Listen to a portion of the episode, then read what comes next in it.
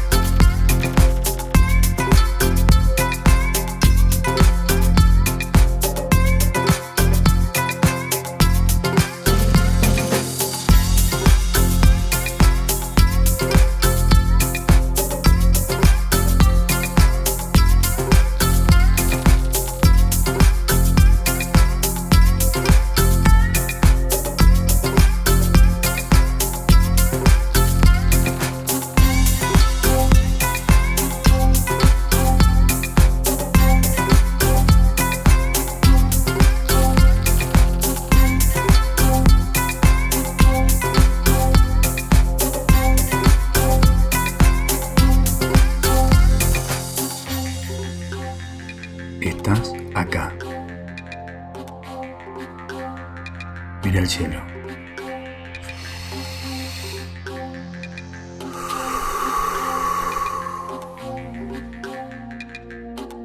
Sentí el presente.